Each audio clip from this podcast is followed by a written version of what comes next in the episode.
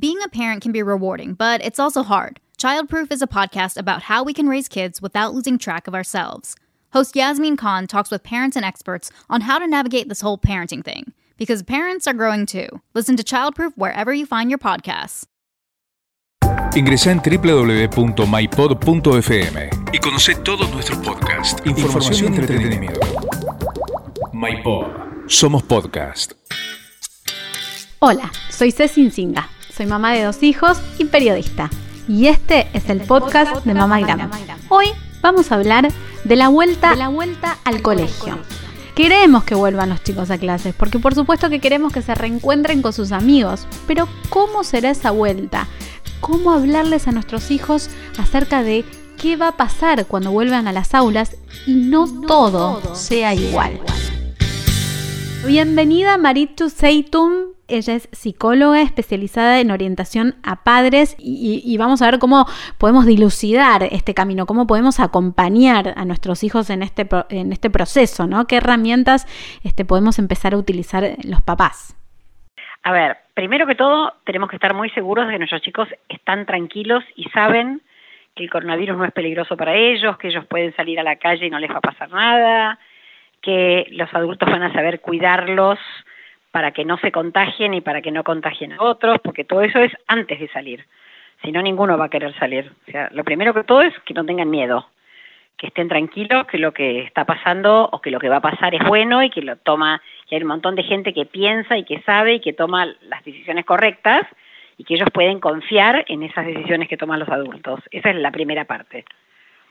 Eh, depende mucho de la edad, si son chiquititos, lo que vamos a tener que hacer también es mostrar otra vez los videos, los dibujitos en las, en las aulas con las rayas pintadas, eh, los patios con las aulas pintadas, por ahí algún chiquito entrando al colegio de otro país que, que vos ves la escena, cómo le pasan alcohol en gel en las manos, o sea, todo lo que va pasando de medidas de precaución para que ellos se vayan haciendo amigos de esas, amigos de esas medidas. Claro, de algún modo explicarle los, los, protocolos, esto del barbijo, que, que probablemente sea, probablemente no, seguramente va a ser obligatorio en los chicos mayores de 6 años, en la escuela. Sí, todas esas cosas, eh, mostrárselas, que las usen adentro de casa para jugar, por ahí armar en casa algún territorio así con líneas dibujadas, jugando a que es el cole, el cole cómo va a ser. O sea, cuanto más jueguen, más informados estén, más preparados estén, menos les va a costar hacerlo. Por eso hay que anticipar un montón a través de la explicación y anticipar si son chiquitos a través del juego, jugando los muñecos, por ahí no son ellos los que tienen la, el aula con los dibujos, pero podemos hacer un aula para que los Playmobil vayan al cole y se pongan el tapaboca y sigan todo ese protocolo y ellos sean como los adultos responsables de que ese Playmobil cumpla bien con ese protocolo. Todas esas cosas lo va amigando con lo que va ocurriendo y ya no va a ser tan tanta sorpresa.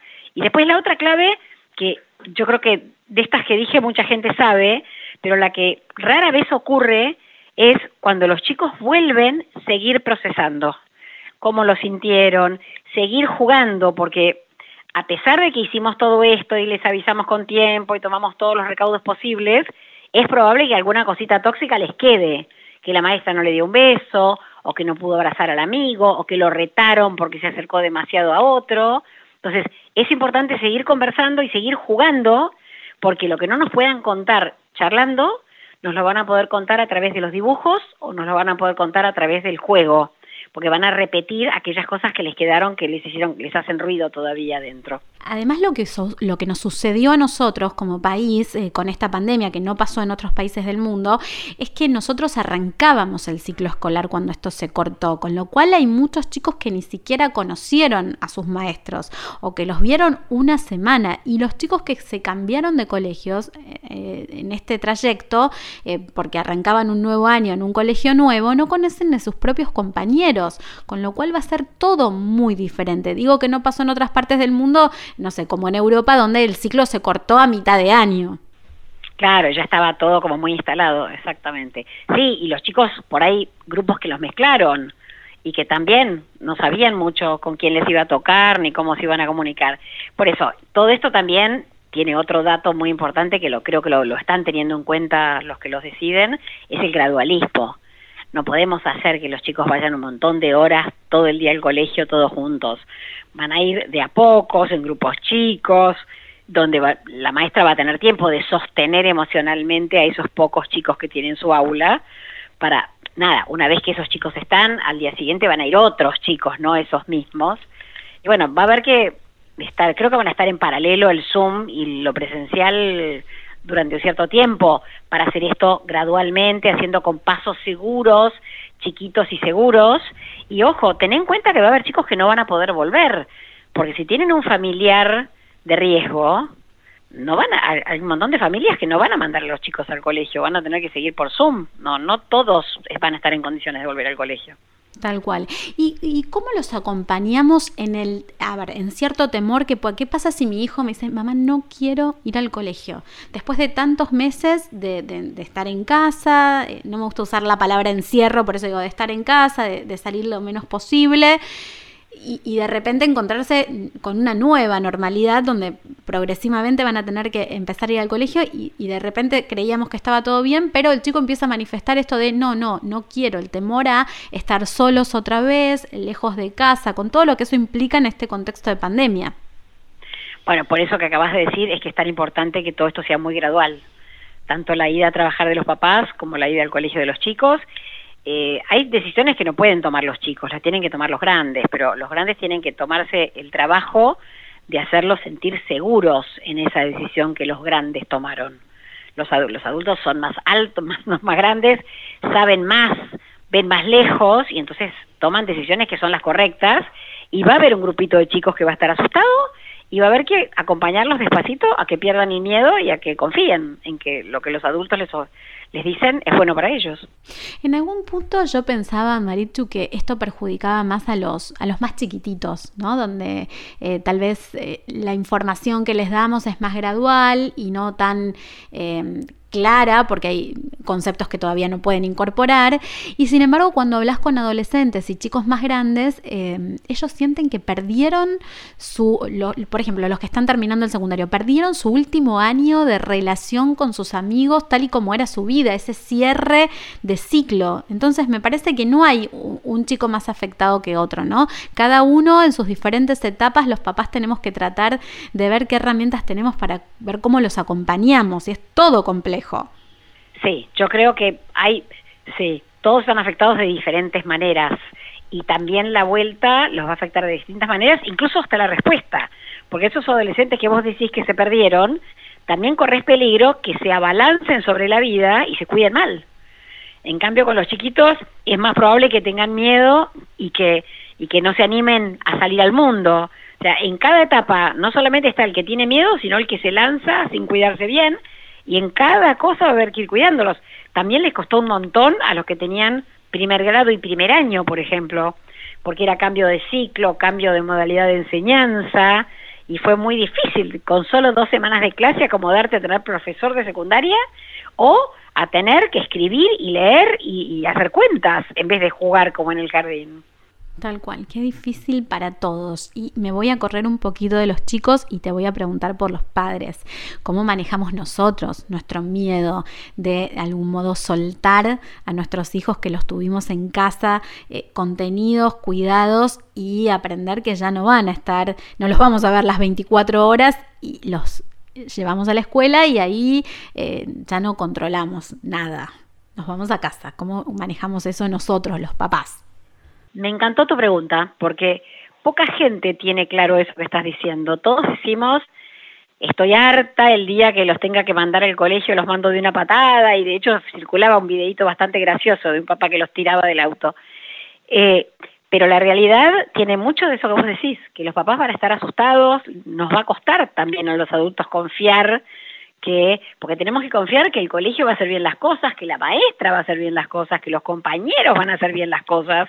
Entonces, no va a ser tan sencillo y otra vez, nosotros también tenemos que, no lo podemos amasar jugando nosotros, pero lo podemos amasar conversando con la directora, conversando con la maestra, averiguando bien cuáles son los, los requisitos, ofreciendo nuestra colaboración en el proceso, porque por ahí va a hacer falta adultos que ayuden, y también haciendo nuestro despegue gradual. No podemos nosotros salir a trabajar ocho horas por día, los cinco días de la semana, de un minuto para el otro. Eso también va a tener que ser paulatino este despegue de nuestras casas. Bueno, muchísimas gracias por haberte sumado, gracias por, por compartir tu, tu, conocimiento y darnos tantas herramientas a los papás que a veces estamos un poco perdidos, sobre todo en esta etapa tan difícil este, para todos. Está difícil, está difícil esta etapa, muy difícil. Pero bueno, ya va a salir el sol. Bueno, ahí, lo esperamos ansiosos, ahí con la cara al sol esperando que llegue para, para disfrutarlo. Muchísimas gracias. Bienvenida Melina Furman, ella es bióloga, doctora en educación, arroba Meli Furman, así la encuentran en Instagram. Gracias por sumarte al podcast y vamos a hablar de algo que nos preocupa muchísimo a los papás, que es la vuelta a clases post pandemia. Y entonces empezamos a preguntarnos los papás, ¿cómo le vamos a explicar a los chicos? Yo creo que ahí el camino, obviamente depende de la edad de los chicos, pero es siempre ir con la mayor franqueza e información posible en el sentido de poder contarles, bueno, cómo, cómo que, eh, tomar distancia es algo que nos ayuda a cuidarnos a nosotros y también cuidar a otra gente con la que vivimos, eh, que los chicos pueden contagiar, pero que a la, gente joven y a los chicos chicos en general cuando en el caso que se contagiaran es algo que, que, que, no es grave, que, que un poco quitarles el miedo ¿no? de qué significa el contagio eh, en la edad de los chicos, pero también la importancia de ser responsables porque estamos todos cuidando a gente más grande o a poblaciones de riesgo. Eh, con quienes podemos tener contacto, por ahí con quienes vivimos en casa. Eh, y, también pensar un poco eh, cómo, cómo va a ser la vuelta desde lo emocional, que por ahí, por ahí genere una, es distinto, ¿no? A veces los chicos se imaginan que van a volver a la escuela como la, como la escuela que dejaron, ¿no? La escuela que, a la que fueron dos semanitas, en nuestro caso en marzo, eh, y entonces es anticipar esto, ¿no? No va a ser lo mismo que en marzo o que, o que a la escuela que fueron el año pasado, a la que conocen desde siempre, va a ser una escuela distinta donde de a poquito vamos a ir volviendo a esta normalidad que algún día llegará. Tal cual. Y mm, sabes que mientras vos hablabas se me iban apareciendo un montón de imágenes con las cosas que vos ibas diciendo. Me imagino el primer día de clases, cuando los chicos se reencuentren con sus amigos, ¿Cómo explicarles que no se pueden abrazar? ¿Cómo va a trabajar esa maestra en clase con el grupo reducido que, que decide el gobierno que empiece? Vamos a suponer que se arman dos grupos eh, de 15 chicos por día. ¿Cómo les explicás que no pueden darse ese beso después de cuánto? ¿6, 7, 8 meses? ¿9? Cuando vuelvan las clases? El año que viene, no sé. Bueno, a muchos ya les está pasando eh, eh, cuando los chicos se encuentran por ahí de casualidad caminando por el barrio o en una plaza y, tienen, quieren salir corriendo, ¿no? A darse ese abrazo o a jugar y, y es súper importante ya ahora, antes de la escuela, tener esa charla de todos nos morimos de ganas, de agarrarnos, de jugar. Eh, eh, con chicos más grandes es un poquito más fácil, ¿no? Que con los nenes muy chiquitos ese autocontrol, pero es una conversación que es importante tener, no desde el miedo, sino siempre desde queremos cuidarnos entre todos. Eh, y que es algo que no es para siempre, que, que ojalá que pronto va a terminar, que en algún momento va a haber vacuna, que vamos a poder estar todos seguros eh, y que mientras tanto tenemos que hacer un esfuerzo de algo que no nos gusta, pero que nos tocó vivir, estamos en esta idea de que estamos en un momento histórico eh, creo que es importante también, ¿no? Esto se lo van a contar a sus nietos, ¿no? A sus hijos y a sus nietos en algún momento, que, que vivieran este momento tan único.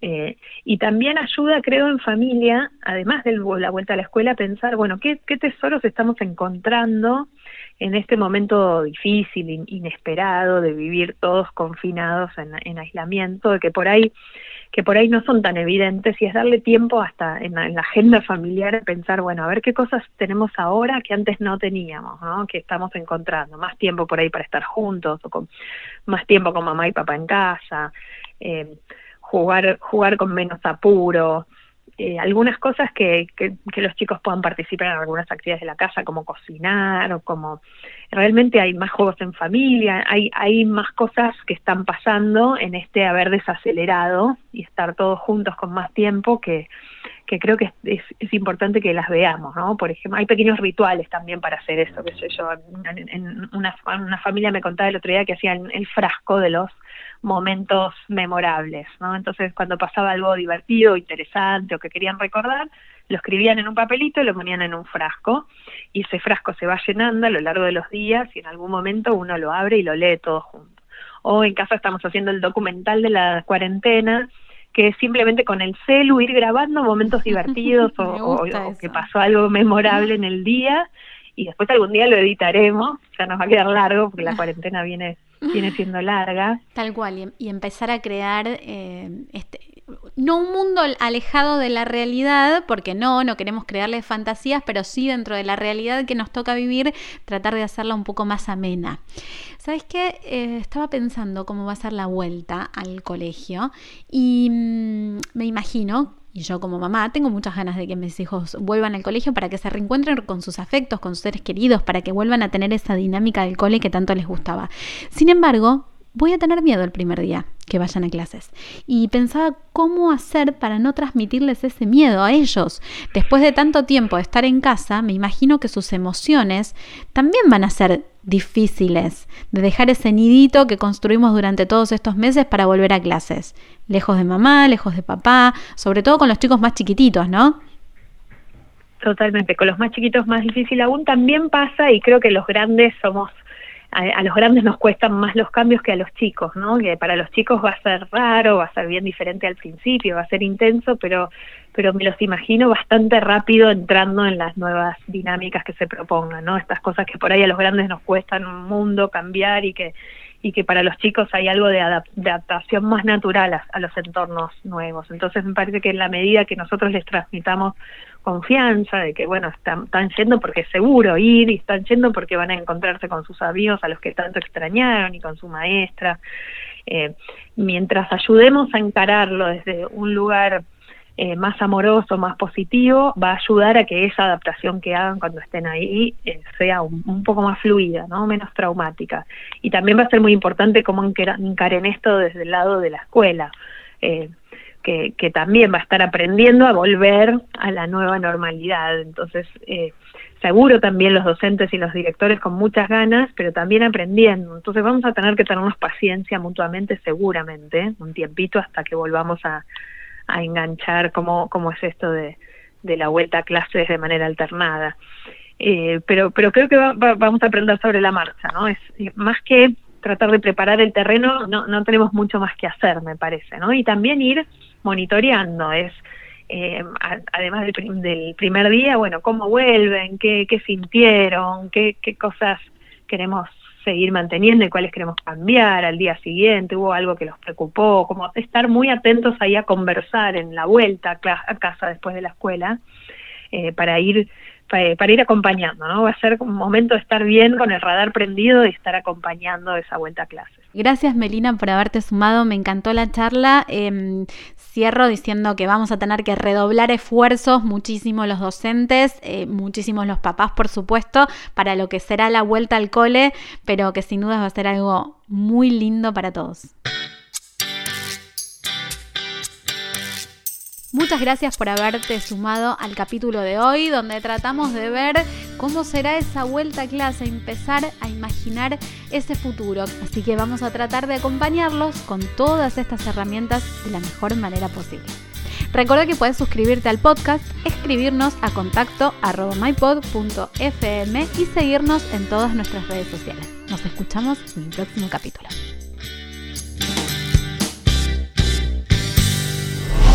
MyPod. Somos podcast.